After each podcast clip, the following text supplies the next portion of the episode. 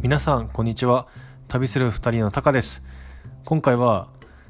まあ、クリスマスもあったということなんでこの世界にはクリスマスを祝わない国もあるんだよっていうふう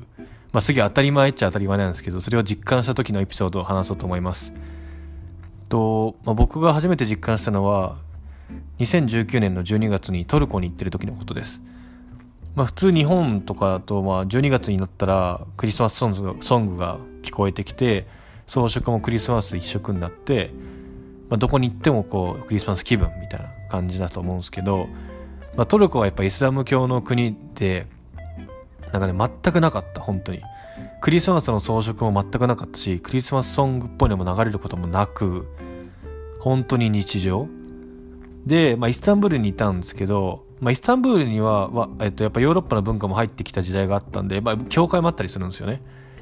で、僕らがフラッとたまたま教会、教会に行った時に、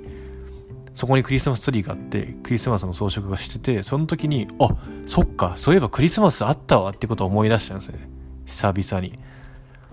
で、なんかその時に初めてなんかこう、じょなんかクリスマスは祝うものっていう常識が崩れたっていうか、まあそれは普通に考えれば、世界中の人がクリスマス祝うかって言ったらそれは宗教違うから祝わない人たちがいるのは当たり前なんですけど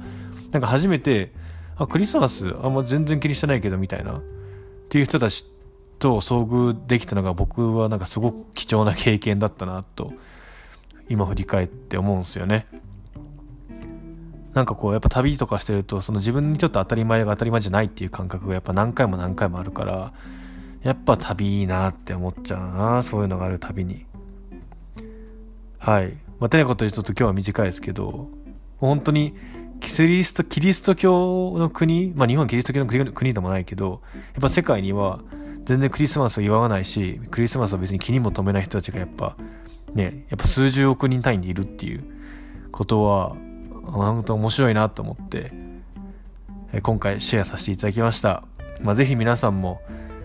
まあ、コロナが収まった後にいろんなとこに旅をして、またいろんな出会いがあればいいなと思います。僕も早く旅行きたいです。はい、では今回ここまで。最後まで聞いてくれてありがとうございました。また次回お会いしましょう。バイバーイ。